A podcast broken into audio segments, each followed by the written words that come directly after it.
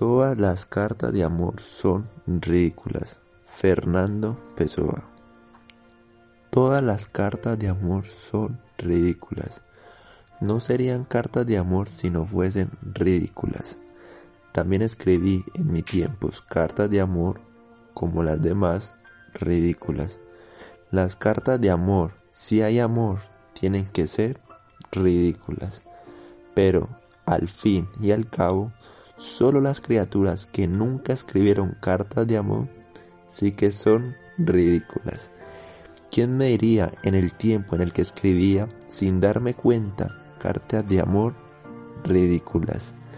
La verdad es que hoy mis recuerdos de estas cartas de amor sí que son ridículos. Todas las palabras esdrújulas, como los sentimientos esdrújulos, son realmente ridículas.